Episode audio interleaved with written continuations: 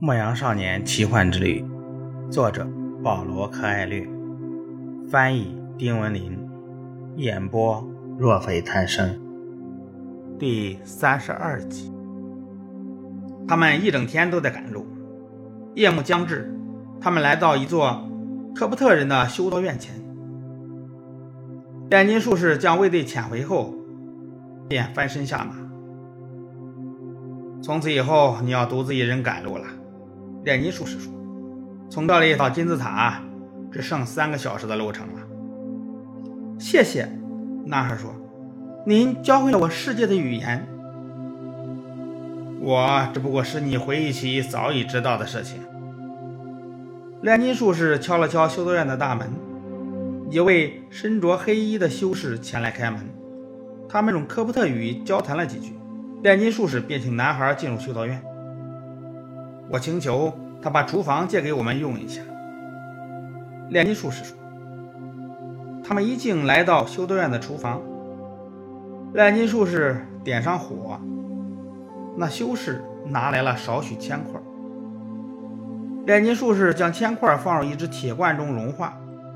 当铅变成液体时，他从他的袋子里取出那个奇怪的黄色玻璃袋，从上面刮下来一条。”细如发丝，然后他用蜡把它包裹起来，和铅一起放入锅中。两种东西混合后变成了血红色。炼金术士将锅从火上挪开，放在一旁冷却。与此同时，他与修士谈起了有关部落战争的事。大概会持续很久，他对修士说。修士对此早已厌烦。许多商队在基萨停留了很长时间，都等着战争结束。但愿上帝的意志能够实现，修士说。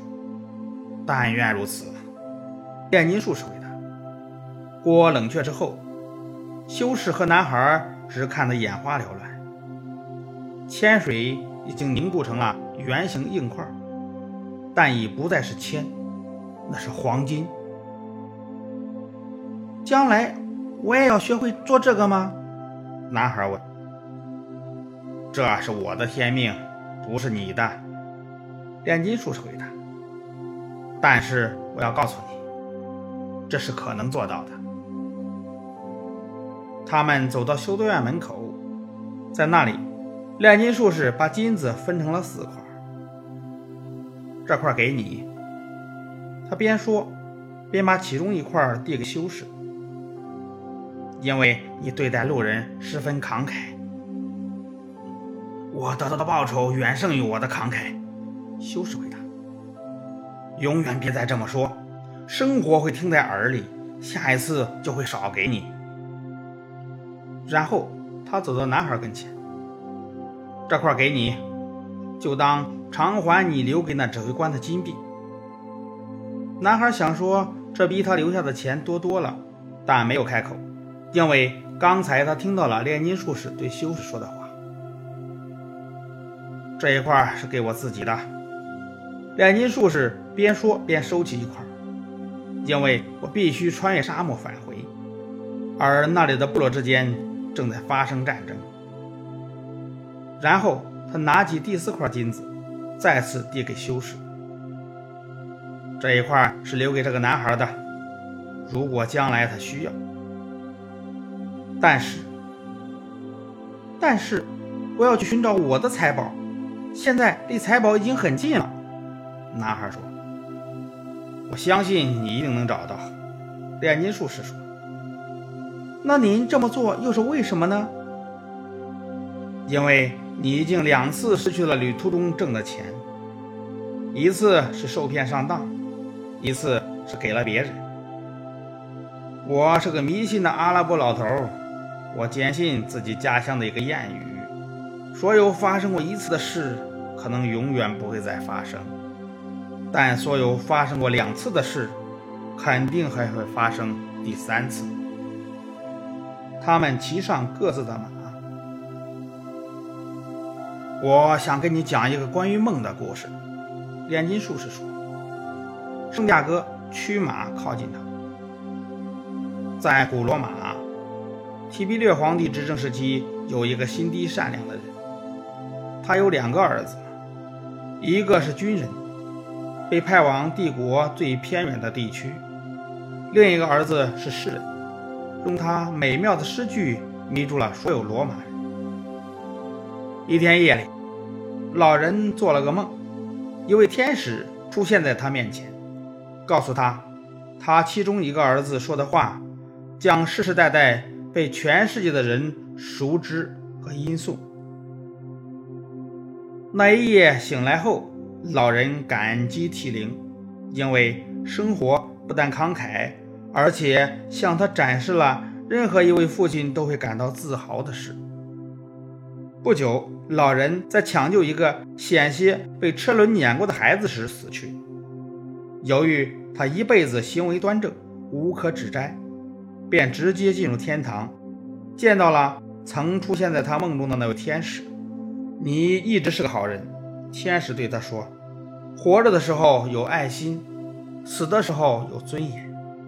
现在我可以满足你的任何愿望。生活对我也不薄。”老人回答说：“当你出现在我梦中时，我觉得自己所有的努力都得到了肯定。”因为我儿子的诗句将流芳百世，为人传颂。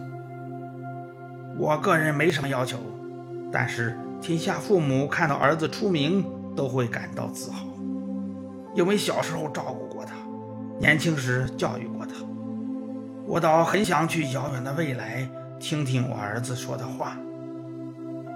天使碰了碰老人的肩膀，两人便被抛入遥远的未来。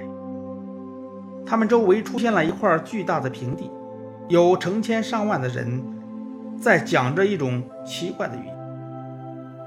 老人高兴地流下了眼泪。我就知道我儿子的诗句是优美而不朽的。他含泪对天使说：“请您告诉我，这些人反复吟诵的是他的哪首诗？”天使走到老人身边，亲切地拉着老人坐在一条长椅上。令郎的诗句当年在罗马家喻户晓。天使说道：“人人喜欢吟诵，乐此不疲。但随着提比略王朝结束，他的诗句也就被人遗忘了。此刻，人们念诵的是你那从军的儿子说过的话。”老人惊讶地望着天使。他在一个偏远地区服役，当上了百夫长。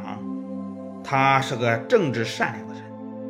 一天下午，他的一名奴仆生病了，生命危在旦夕。